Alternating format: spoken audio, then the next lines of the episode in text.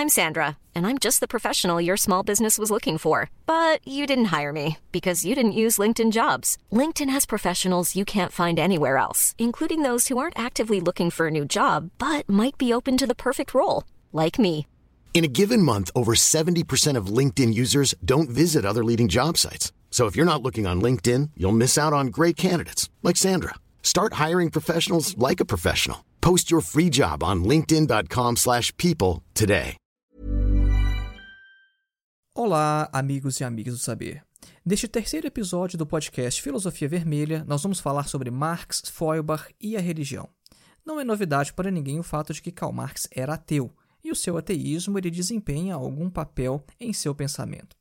Neste podcast, a gente quer examinar se o Karl Marx da maturidade, aquele Karl Marx que escreveu O Capital, ele ainda mantinha as mesmas concepções que ele tinha algumas décadas antes, como por exemplo em 1844, quando ele escreveu ah, os seus manuscritos econômico-filosóficos.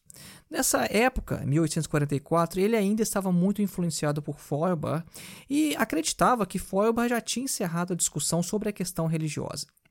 Mas, depois ele escreveu as suas teses a Feuerbach, ele fez várias críticas a esse filósofo que muito lhe influenciou, e mais para frente ele não toca mais no assunto. A questão é, será que Marx ele mudou de ideia? Será que Marx aceitaria a existência de Deus? E se um marxista hoje, ele diz que é marxista, mas acredita em Deus, será que isso teria algum problema do ponto de vista da teoria do ponto de vista da coerência teórica, da coerência interna do marxismo. Porque imaginem só que a gente tente introduzir uma figura imaterial como Deus no pensamento marxista.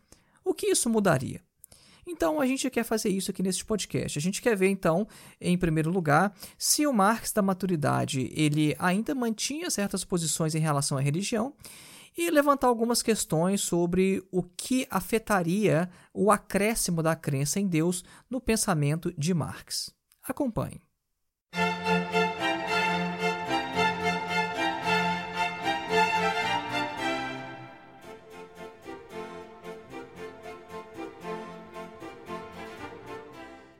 Quando a gente fala em Marx e a religião, a primeira coisa que nos vem à mente é aquele, aquela frase que, inclusive, praticamente virou um slogan, né, de que a religião é o ópio do povo. Né? Quando Marx ele faz essa crítica, ele está apontando para uma função social que a religião desempenha no sentido de fornecer alívio para as pessoas mais pobres de suas agruras materiais. Então, as pessoas, às vezes, como elas não têm uma vida satisfatória na Terra, elas se refugiam no mundo imaginário, o mundo da religião, e ficam imaginando que um dia as coisas vão melhorar, seja nessa Terra ainda ou mais principalmente depois da morte. É. Então, esse aspecto aí da religião ser o ópio do povo é um aspecto já muito discutido da uh, teoria marxista, só que a gente não quer focar nesse tipo de coisa aqui. Porque, do ponto de vista da filosofia, Dizer que a religião é o ópio do povo não é uma resposta satisfatória à questão se Deus existe ou não. A questão se o conteúdo da religião é verdadeiro ou falso. Porque a religião pode muito bem cumprir uma função social de escamotear a realidade, de justificar a opressão, né, de ser literalmente um ópio, no sentido de um anestésico, mas ao mesmo tempo ela ser verdadeira ela falar que Deus existe e Deus de fato existir. Então, do ponto de vista filosófico, dizer que a religião é o ópio do povo, isso não é satisfatório. Isso não diz nada sobre a existência ou a não existência de Deus. Então, isso que é importante deixar claro que logo de partida, porque quando a gente eh, lida com essas questões de um ponto de vista filosófico, a gente vai descobrir que algumas respostas que podem ser satisfatórias em outras áreas do conhecimento, para o conhecimento filosófico não são. Marx nunca se interessou mesmo por essas questões metafísicas sobre a existência de Deus. Ele até chegou a escrever alguma coisa, como por exemplo nos manuscritos econômicos de 1844, na, no qual ele fala sobre a origem do homem. Né? Essa pergunta que as pessoas fazem, né? Ah, quem criou o primeiro homem? Quem criou a natureza? Então ele fala um pouco mais sobre isso lá, né? mas ele desqualifica a questão porque ele fala que quando se pergunta isso, a gente já está partindo de um ponto de vista invertido. Né? Então ele não vai falar, por exemplo, sobre a, as cinco vias de São Tomás de Aquino para demonstrar a existência de Deus. Ele não vai falar sobre o argumento ontológico de Santo Anselmo de Aosta, não vai falar sobre os argumentos de Aristóteles, por exemplo. Né? Para Marx, essas questões é, não interessavam. Né? Então, a crítica que ele fez à religião foi mais no sentido uh, sociológico, no sentido antropológico. O problema dessa abordagem é que quando você diz, por exemplo, que a religião foi criada pelo homem, que Deus é uma criação do homem, por exemplo, a gente já parte do ponto de vista de que o ateísmo é verdadeiro, que Deus não existe. Né? Então, isso seria, na verdade, o que se chama, na lógica, de petição de princípio. Uma petição de princípio é quando você pressupõe aquilo que você, na verdade, quer concluir. Então, quando você fala assim, olha, é, o homem criou Deus à sua imagem e semelhança. Como que a gente sabe isso? A gente parte do ponto de vista de que Deus não existe. Mas esse argumento em si, ele não estabelece o fato de que Deus não existe. Porque se a gente parte do ponto de vista de que Deus não existe, a gente quer explicar então como surgiu a ideia de Deus, essa é uma explicação muito plausível. Né? Agora, se a gente não tem isso como ponto de partida, a gente primeiro tem que estabelecer né, o fato de que Deus não existe.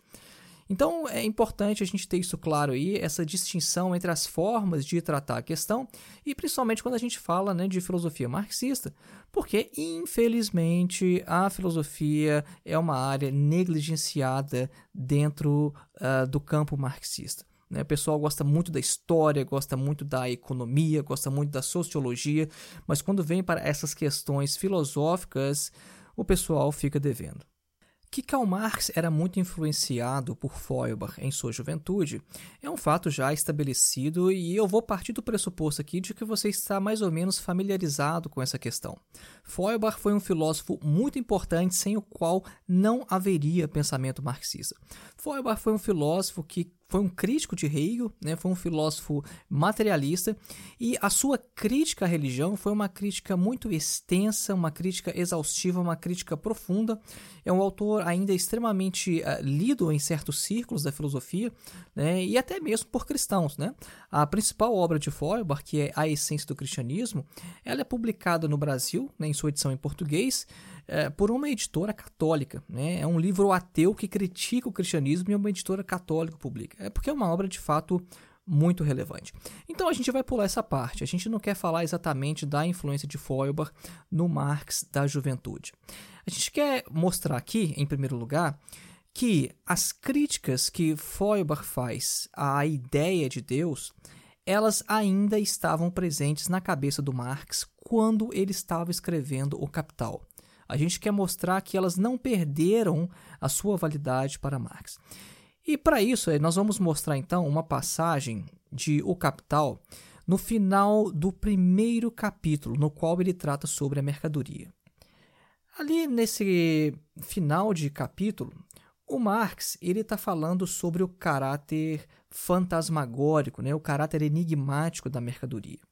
É, ele está falando ali que a mercadoria ela tem um caráter, de certa forma, enigmático, porque o homem ele exterioriza a sua força de trabalho, ou seja, ele exterioriza parte do seu ser né, em um produto que é tornado mercadoria, e ele não reconhece a mercadoria como sendo produto do seu próprio trabalho. Ele começa a se relacionar com a mercadoria como se ela fosse um objeto independente com vida própria. E ele se relaciona com a mercadoria como se fosse uma coisa, e as mercadorias também se relacionam entre si como se fossem coisas. Ok, se você achou isso meio complicado, não tem problema, porque esse não é o ponto principal que eu quero falar aqui. Eu só quero mostrar o que, que Marx faz com isso. Aqui nesse ponto, ele quer tornar a sua explicação um pouco mais fácil, e aí ele vai traçar uma analogia. Ele vai falar o seguinte: olha, as mercadorias têm essa característica, né? Elas têm esse caráter enigmático.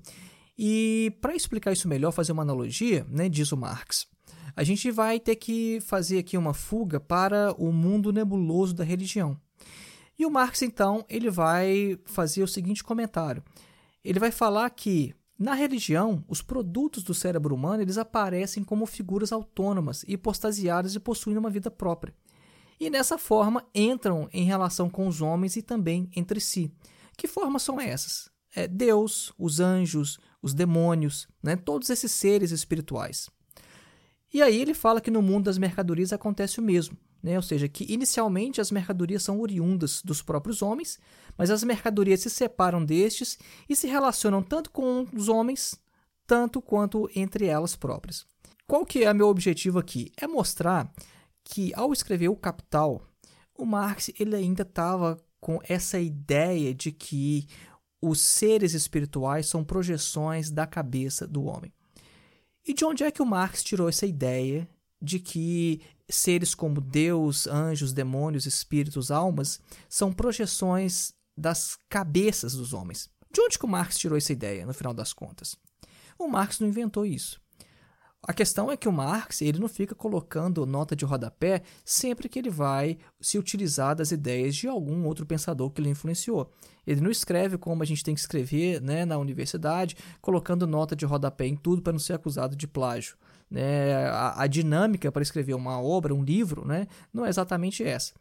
A gente, conhecendo a trajetória do Marx, sabe que essa é uma ideia que vem de Feuerbach. Feuerbach foi o grande cara do século que de fato efetuou essa crítica e mostrou que, na verdade, Deus é uma projeção dos principais atributos humanos. Com isso, o que eu quero mostrar é. Marx, quando escreveu O Capital, ele ainda tinha como válida essa crítica de Feuerbach de que Deus é uma criação da cabeça humana. Então, para a gente entender ainda um pouco melhor, né, para mostrar que de fato essa ideia veio de Feuerbach, nós vamos ir agora para a sua principal obra, que é a Essência do Cristianismo, e vamos ler alguns trechos para a gente tentar esclarecer um pouco melhor como que Feuerbach via essa questão. I'm Sandra, and I'm just the professional your small business was looking for. But you didn't hire me because you didn't use LinkedIn jobs. LinkedIn has professionals you can't find anywhere else, including those who aren't actively looking for a new job but might be open to the perfect role, like me. In a given month, over 70% of LinkedIn users don't visit other leading job sites. So if you're not looking on LinkedIn, you'll miss out on great candidates like Sandra. Start hiring professionals like a professional. Post your free job on linkedin.com/people today. Millions of people have lost weight with personalized plans from Noom, like Evan, who can't stand salads and still lost 50 pounds. Salads generally for most people are the easy button, right? For me, that wasn't an option. I never really was a salad guy. That's just not who I am. But Noom worked for me. Get your personalized plan today at Noom.com. Real Noom user compensated to provide their story. In four weeks, the typical Noom user can expect to lose one to two pounds per week. Individual results may vary. Na introdução de A Essência do Cristianismo, tem uma frase do Feuerbach que ele diz o seguinte: O homem se objetivou, mas não reconheceu o objeto como o seu próprio ser. Nesse trecho, Feuerbach está trabalhando com a categoria de alienação. Embora ele não use essa palavra, né, no alemão Entfremdung, ele descreve exatamente o que é o processo de alienação, que é quando um ser ele se exterioriza, ele se coloca em um objeto externo, mas não reconhece esse outro objeto como sendo uma exteriorização sua. Isso é exatamente a chamada alienação. O que, que acontece então, segundo Feuerbach? Feuerbach ele afirma que os homens eles têm diversas qualidades, diversas características, diversas propriedades, como por exemplo uh, poder, uh, conhecimento e amor, para citar só esses três. Só que essas qualidades nos seres humanos são finitas a gente tem um poder limitado, a gente tem um conhecimento limitado e a gente tem uma capacidade limitada também de amar. Então o homem coloca essas características num ser externo a si mesmo, mas de forma ilimitada. Então Deus, ele é todo poderoso, ele tem um poder ilimitado. Deus, ele tem todo conhecimento, ele é onisciente, e Deus, ele é todo amor, tem uma capacidade infinita de amar. Então Deus é isso. Deus ele é projeção dos principais atributos humanos, das principais qualidades, características humanas. Então o Feuerbach vai falar que quando a gente se relaciona com Deus, a gente na verdade está se relacionando com, com a gente mesmo. É por isso que ele fala que o segredo da teologia é a antropologia. Só que o Feuerbach escreveu um livro inteiro sobre isso e ele faz uma análise muito detalhada, minuciosa. Ele examina até mesmo alguns uh, dogmas cristãos né, para mostrar como que a teologia, na verdade, ela é uma antropologia invertida. Bom, é isso que o Feuerbach fala de maneira geral, resumindo aqui a concepção de Feuerbach de Deus como projeção dos principais atributos humanos. Bom, o que a gente viu aqui então é que o Marx, quando escreveu Capital, ele ainda tinha essa mesma ideia em mente. Ele ainda pensava que Deus era essa projeção do homem, né? Ou seja, que o homem ele criava os seres espirituais e se relacionava com esses seres como se esses seres fossem alguma coisa diferente do próprio homem, se fosse algo diferente dele mesmo. O que a gente quer mostrar então que com isso é não existe uma diferença entre o Marx da juventude e o Marx da maturidade em relação à existência de Deus. Marx ele era ateu na juventude, Marx era ateu na sua maturidade. E isso se reflete, isso aparece no Capital, mesmo que de forma ali episódica, não era a principal discussão, mas esse comentário, essa analogia que ele faz ali no final do primeiro capítulo de O Capital, mostra que ele tinha isso em mente, que ele pensava isso como verdadeiro. Tendo em vista então que Marx era ateu, será que a gente pode ser marxista acreditando em Deus? Será que isso era apenas uma questão pessoal ou será que o ateísmo é fundamental para a coerência interna no pensamento de Marx? Será que para alguém se dizer eu sou marxista, sou 100% marxista, esse indivíduo tem que ser ateu? Bom, a questão é: se a gente acrescenta a crença em Deus ao pensamento de Marx, a gente vai estar introduzindo seres imateriais num pensamento que é materialista por essência. E quais as consequências isso pode ter? Porque se a gente considera que um ser imaterial como Deus existe, aí vem a questão: quais outros seres imateriais também não existem? Se Deus ele existe, esse Deus ele se relaciona com os seres humanos? É possível se relacionar com essa divindade? Se Deus existe, ele fundamenta valores morais absolutos? A gente tem uma série de questões que surgem a partir da introdução da existência ou da figura de Deus no pensamento marxista. Se a gente quer fazer isso, a gente vai ter que responder essas perguntas tentando manter a coerência interna do pensamento de Marx. A questão é que o que acontece é que Marx foi tão influente e pela própria natureza do seu pensamento dialético.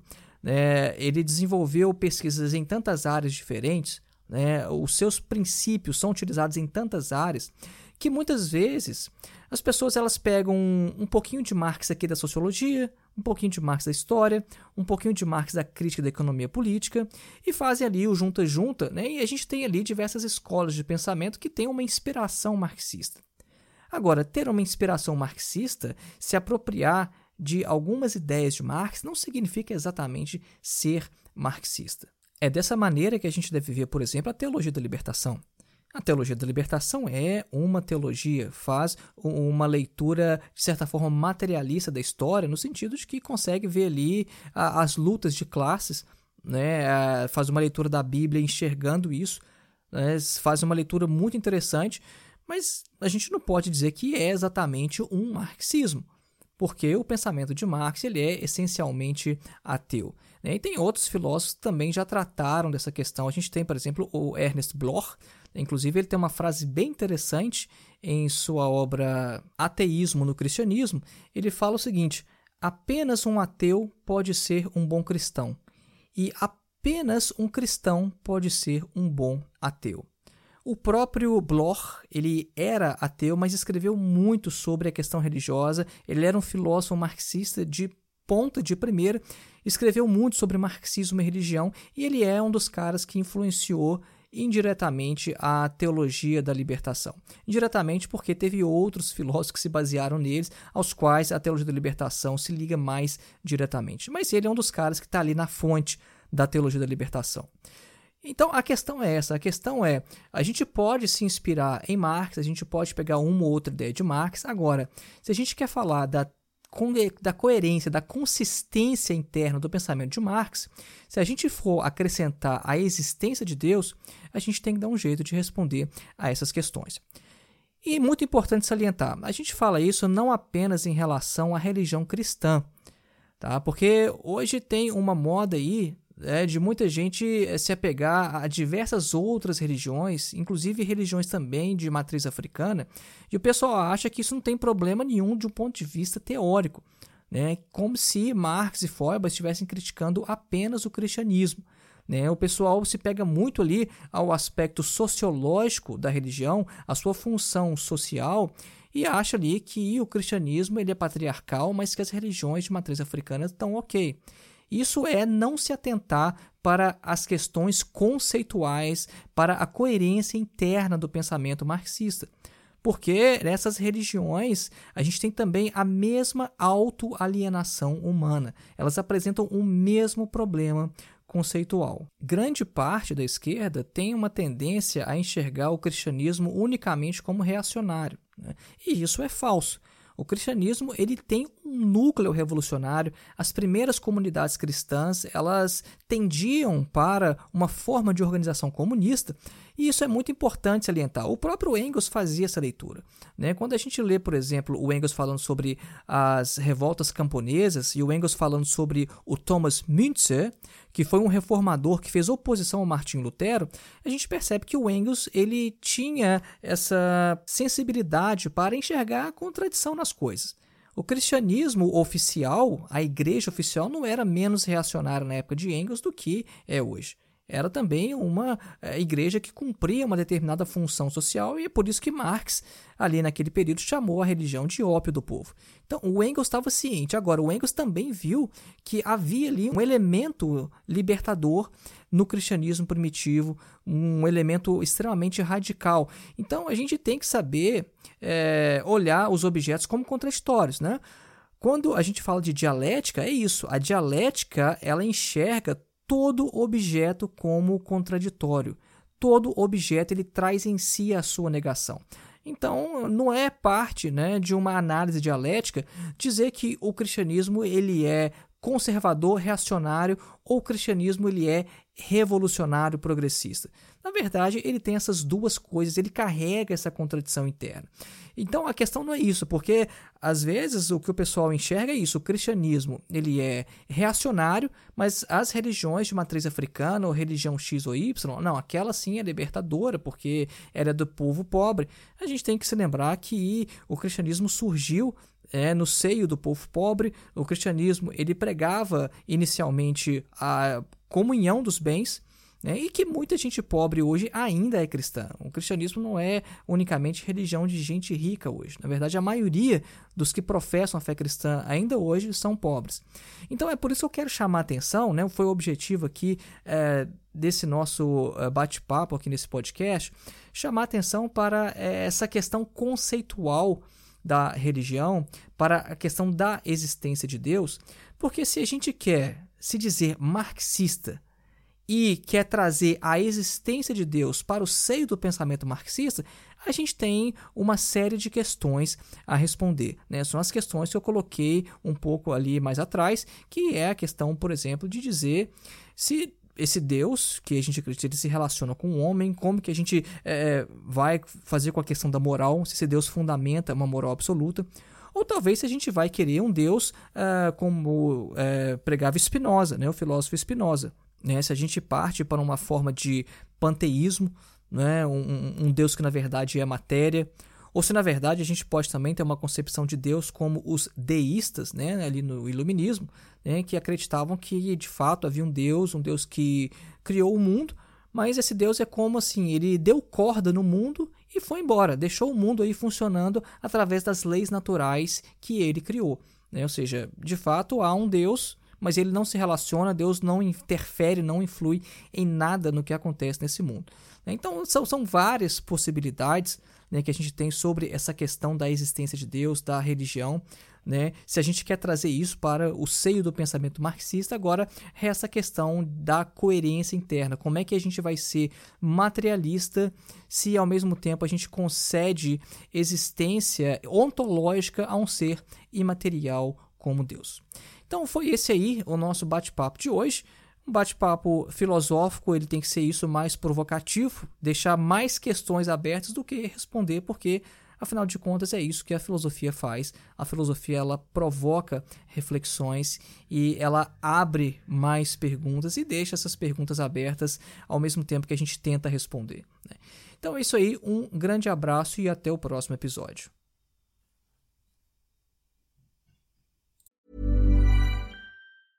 Even when we're on a budget, we still deserve nice things. Quince is a place to scoop up stunning high-end goods for 50 to 80% less than similar brands.